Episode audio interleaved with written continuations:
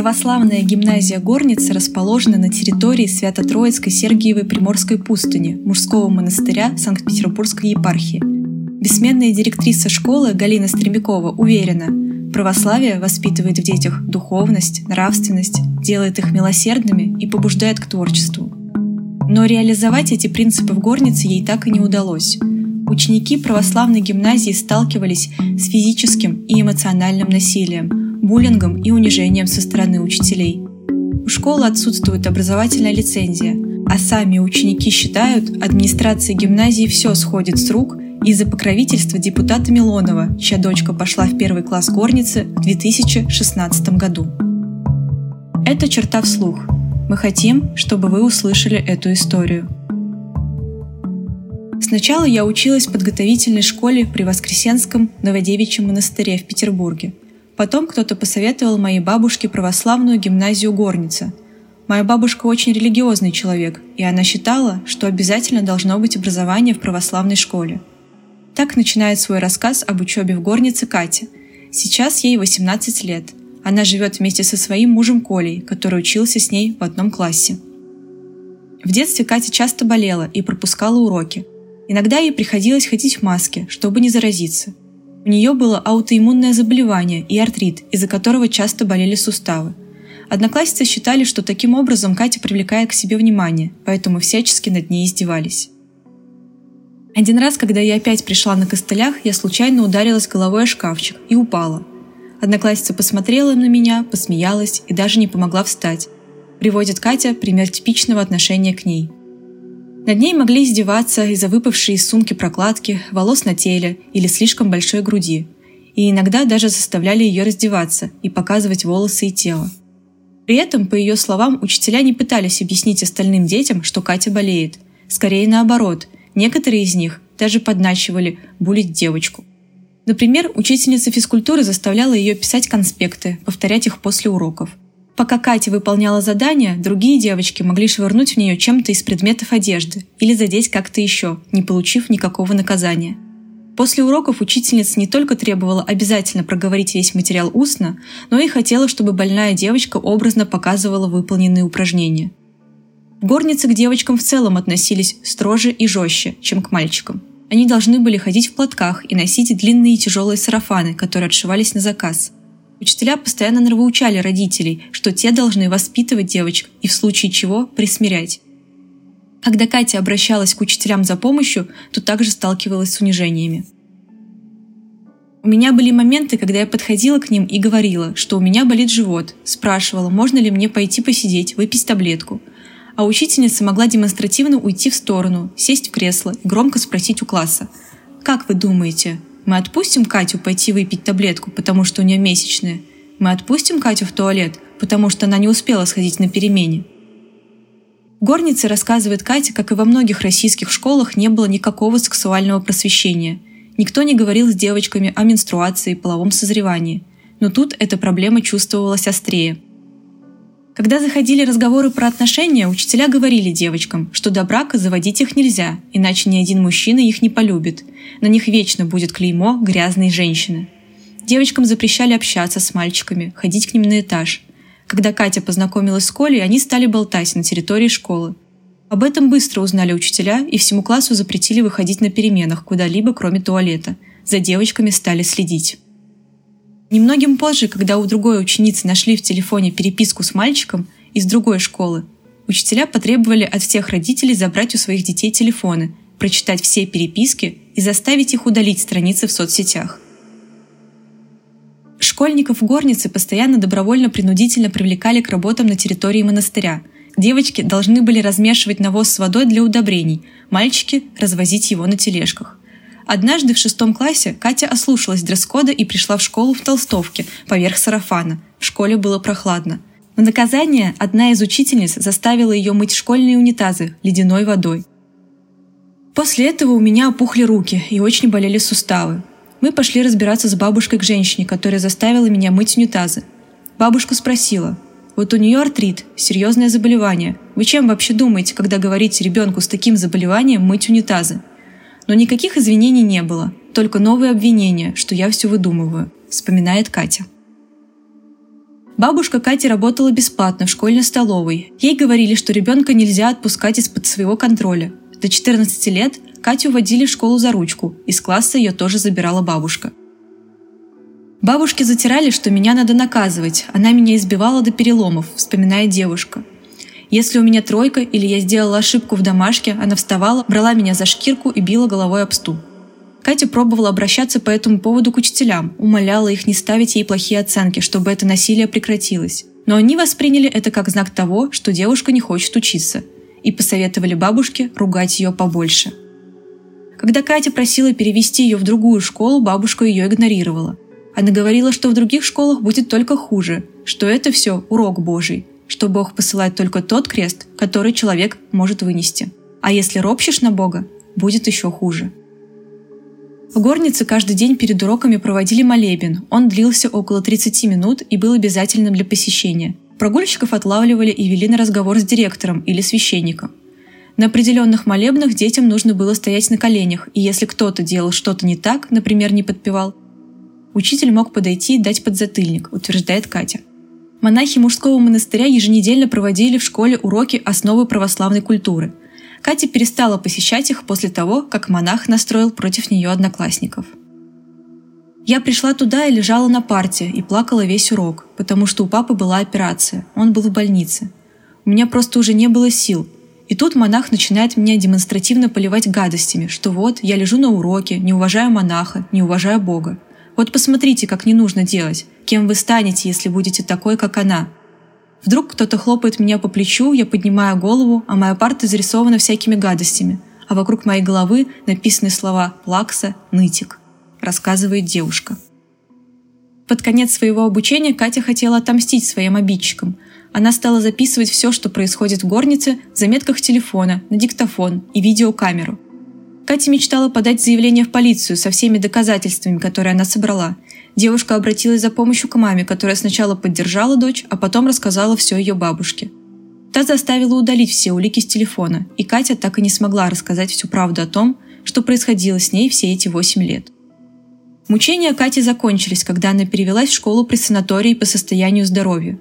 Оказалось, что в других школах не так уж страшно и плохо, как им ранее внушали в горнице – в своем новом классе девочка, наконец, обрела настоящих друзей и поддержку. У горницы богатая история. В 90-х директор гимназии Галина Стремякова основала православную школу «Золотое крыльцо», которая несколько лет работала при подростковом клубе «Меридиан» в Петергофе. Затем школа переезжала в храм Серафима Саровского, находящийся неподалеку, а в итоге обосновалась на территории Свято-Троицкой Сергиевой Приморской пустыни, уже с новым названием – как юридическое лицо горница была зарегистрирована в 2008 году. Школа никак не помечена на карте, ее адрес не указан ни в соцсетях, ни на сайте учреждения. Официально гимназия зарегистрирована в помещении одного из жилых домов Санкт-Петербурга, где помимо нее отметилось еще около 320 различных организаций. В православном журнале «Русская линия» Стремякова в 2006 году подробно описывала, как тогда проходило обучение в школе – она критиковала постсоветское образование и информационный подход, который, по ее мнению, только вредит ученикам. Второстепенная и ложная информация лишь вводит детей в состояние скрытой депрессии, выход из которой подростки находят в алкоголе, агрессии, сексе, наркотиках. Поэтому, по ее словам, с первого класса ученики изучают произведения русского народного творчества. Мальчики мастерят, девочки занимаются рукоделием.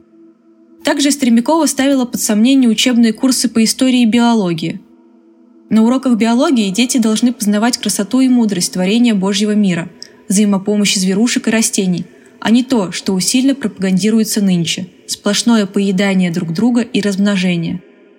На уроках истории необходимо постигать ее христианский смысл, героическое начало жизни нашего Отечества, писала она. С досадой Стремякова говорила о том, что в «Золотом крыльце» не удалось вести раздельное обучение для мальчиков и девочек. У школы нет образовательной лицензии. На ее сайте указан лишь телефонный номер и ссылка на закрытую группу ВКонтакте. Ни списка педагогов, ни каких-либо других документов и разрешений у школы найти не удалось. Как утверждает Коля, выпускник горницы, официально все ученики числятся в другом частном учреждении – новой классической школе имени Александра Невского.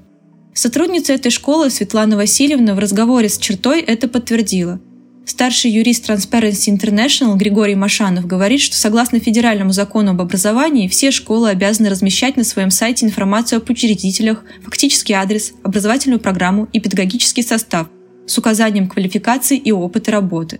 И горница эти требования нарушает. Глава профсоюза Альянс учителей Даниил Кен изучил данные о школе на сайте Контрфокус. По его словам, информации о школе очень мало. Нет результатов проверок за много лет, что очень необычно – Единственная проверка, инициированная Управлением МЧС России по Петербургу, должна была пройти в январе 2019 года, но была отменена по неизвестным причинам. Поскольку у горниц нет лицензии, ее не могут проверять на соблюдение законодательства об образовании, объясняет юрист Григорий Машанов. Как юридическое лицо гимназию может проверить, например, МЧС? Однако, по словам Машанова, из заведенного моратория сейчас проверки проводятся только после жалоб самих клиентов – или если есть исключительные основания. Удивляет Машанова и то, как вообще налоговая служба зарегистрировала горницу. Возможно, предполагает он, налоговая рассчитывала, что школа все же получит лицензию, но за 14 лет существования организации этого так и не случилось. Горницы не публикуют информацию об образовательном процессе в публичном пространстве. В официальной группе ВКонтакте можно найти лишь фотографии и видео с различных мероприятий, а также узнать, где купить форму и когда у детей планируются выходные. После того, как черта попыталась связаться с другими учениками школы через эту группу, администратор сообщества и учитель школы Николай Евтин добавил корреспондента в черный список. По телефону информацию о школе рассказывают тоже неохотно. Перед разговором сотрудница гимназии заранее уточнила, откуда вы узнали о нашей школе. Но затем все же сообщила, что обучение в горнице сейчас стоит 100 тысяч рублей в год – Попасть туда можно только после подготовительного года. Каждый месяц подготовки стоит 8 тысяч рублей. После официального запроса администратор группы ВКонтакте и учитель школы Николай Евтин согласился дать письменный ответ, но впоследствии передумал, сказав, что сейчас не до этого. По другому телефону, который указан на сайте, сотрудницы также отказались отвечать на вопросы. Одна из них, не представившись, криком попросила приехать и лично побеседовать с администрацией школы. В 2016 году в Горницу поступила старшая дочка депутата Виталия Милонова Марфа. Об этом написала петербургская комсомольская правда и рассказали бывшие ученики школы, с которыми поговорила черта. Бывшие ученики именно покровительством Милонова объясняют то, как школа столько лет существует в полулегальном статусе. Коля тоже попал в горницу по советам знакомых его родителей – из-за полулегального статуса школы ученики проходили аттестацию в новой классической школе имени Александра Невского, у которой есть лицензия на образовательную деятельность. И если в Горнице Коля справлялся с контрольными на отлично, то в школе Невского он получал более низкие оценки. С похожей проблемой столкнулся не только он. На форуме Baby Blog мама ученика Горницы объясняет, как там работает система оценивания – по ее словам, оценки, которые ребенок получает в горнице, не идут в итоговую ведомость при аттестации. Мой ребенок учился в горнице на 5,4, прекрасно сдавал тесты, контрольные, а в ведомости при переводе в другую школу мы обнаружили тройки, потому что итоговые оценки ставит только та школа, к которой вы прикреплены, пишет пользовательница форума Юлия Еремеева. Сотрудница школы имени Невского Светлана Васильевна подтвердила черте, что ее школа выдает аттестаты ученикам горницы и присылает в гимназию свои контрольные. Однако за выставление оценок в аттестат, по ее словам, отвечают только педагоги горницы. Как утверждает Коля, стоимость обучения в школе никак не регламентируется, берется с потолка. Никаким договором это не оформлено, о чем пишет и пользовательница форума BabyBlog. В школе нет медпункта, а когда кто-то из учеников получает травму, учителя отказываются вызывать скорую помощь. Конкретный пример. Сын учительницы школы решил испробовать приемы дзюдо на своем однокласснике. У избиваемого пошла кровь горлом. В это время администрация вызывает родителей избитого мальчика и рассказывает о том, что мальчики так играют. Ни полиции, ни скорой помощи. И такое решение проблемы – норма. Пишет отец одного из учеников под обсуждением школы в группе жителей Петергофа во ВКонтакте. Коля ушел из школы после девятого класса и поступил в хороший колледж. Желания оставаться в горнице у него, так же как у Кати, не было.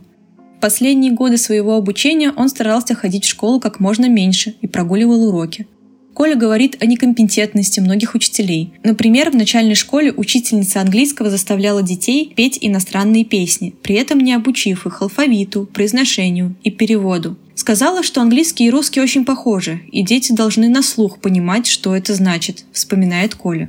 Но больше всех из педагогов отличился физрук Владимир Киреев. Девочек он мучил так, только когда под руку попадались. В основном он занимался парнями. Ему лет 65 было, сейчас уже, наверное, под 70. Невысокого роста, лысенький, седой, на обеих руках целых пальцев, дай бог два, описывает Коля. Он все пальцы в молодости пьяным где-то потерял. Он обожает Советский Союз, при этом обожает монархию, царя. Он обожает, естественно, Путина, ходит в храм. У человека каша в голове. Коммунист, монархист, все вместе. С первых классов ученики выслушивали монологи Киреева. Мы стояли в рядочек в актовом зале вместо собственной физкультуры и он полтора-два урока рассказывал, какие мы все бездарные, неправославные, какие нас ждут проблемы из-за этого, какие раньше были люди, а мы вообще не люди, рассказывает Коля. По его словам, при любом удобном случае другие учителя угрожали детям позвать физрука, чтобы он с ними разобрался. Сейчас он придет и всех выпарит. Физрук был повернут на казачестве, приходил в школу ряженый, форму и выдуманные ордена, носил с собой нагайку, говорит Коля – если ему что-то не нравилось, он мог отхлестать ей учеников. Не нравилось ему многое – громкие крики, неправильный бег или молитва.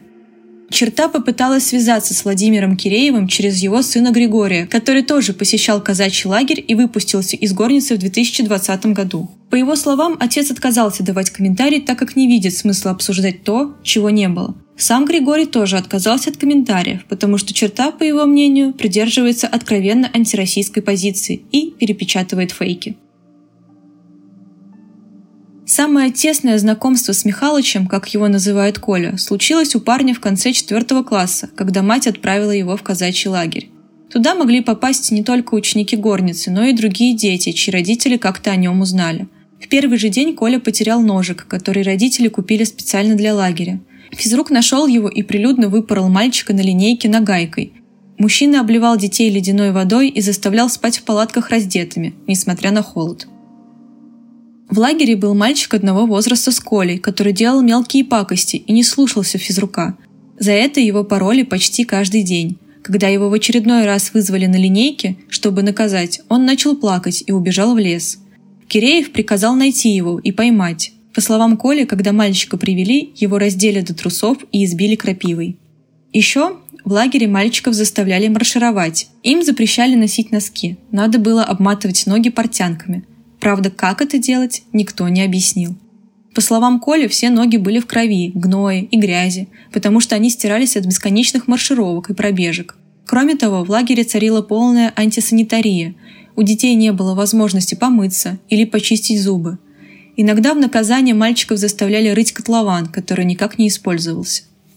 Через две недели Колю забрали домой. После этого он вспоминал о лагере как о страшном сне и начал прогуливать уроки Михалыча. На вопрос о том, возможно ли было кому-то пожаловаться на происходящее в школе, Коля отвечает так.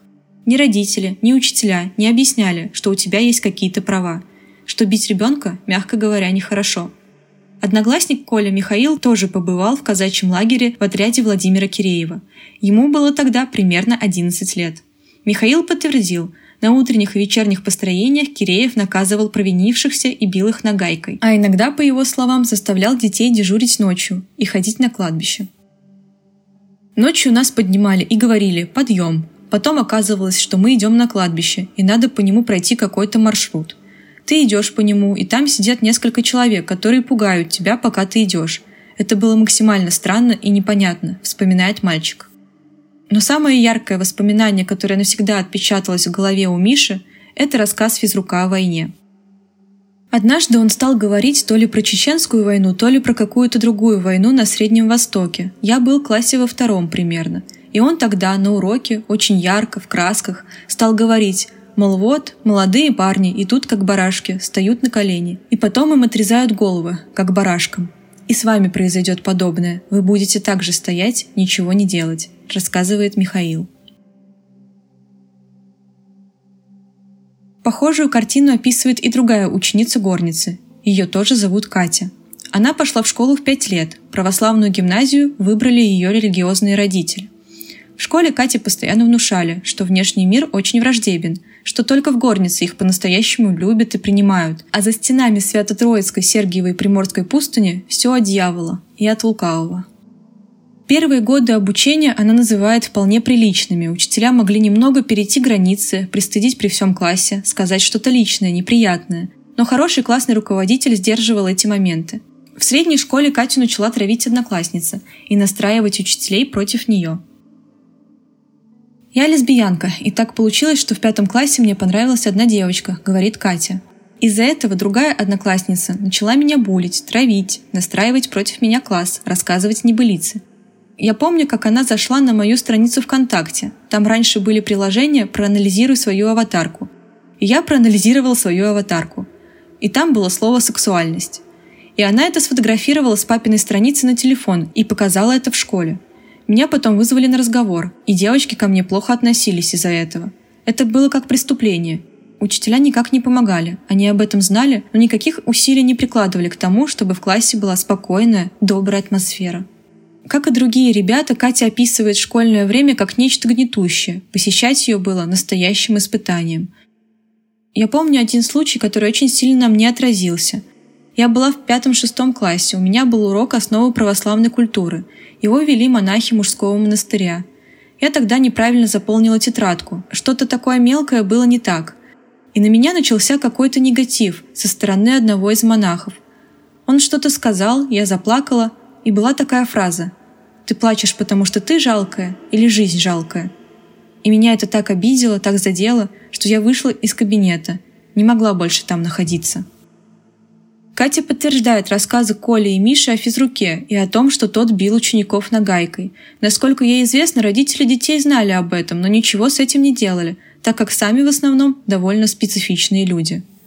Катя ушла из горницы после восьмого класса. Через очень большое количество слез ей удалось уговорить родителей перевести ее в другую школу. После перехода в обычную общеобразовательную школу Катя поняла, ее знания не дотягивают до уровня других учеников. В горнице она была почти круглой отличницей, а в новой школе у нее появились стройки. Сейчас она понимает, что в православной гимназии была слабая программа, которая не дотягивала до принятых стандартов образования.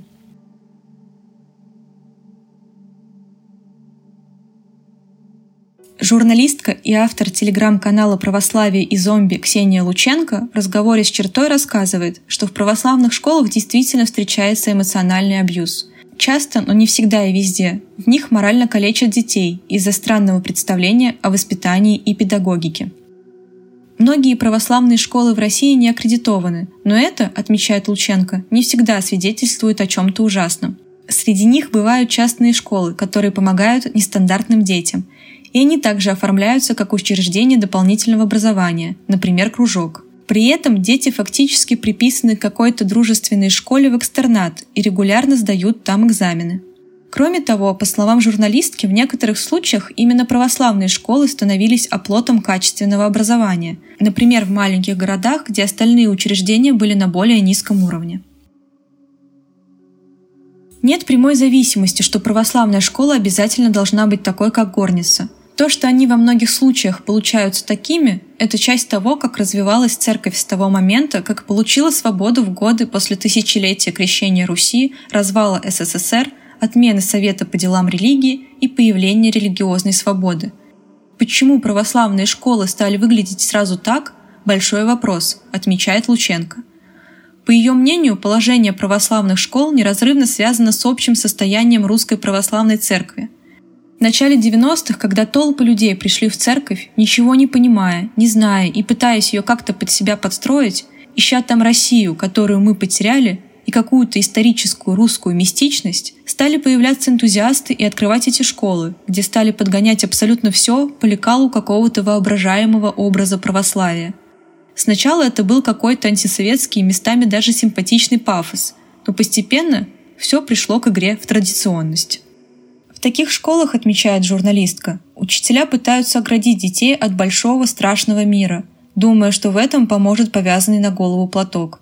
По мнению Лученко, такие школы существуют исключительно благодаря спросу участников этой игры в традиционность, православных родителей, желающих сдать ребенка в стерильную, как они думают, обстановку, и не задумывающихся о том, как происходящее там скажется на психике и, собственно, образовании ребенка. Этот текст написала анонимная корреспондентка черты. Полную версию вы можете прочитать на сайте черта.медиа. Подписывайтесь на наш подкаст и пишите, если у вас есть комментарии или вы хотите предложить историю, которую бы хотели услышать вслух.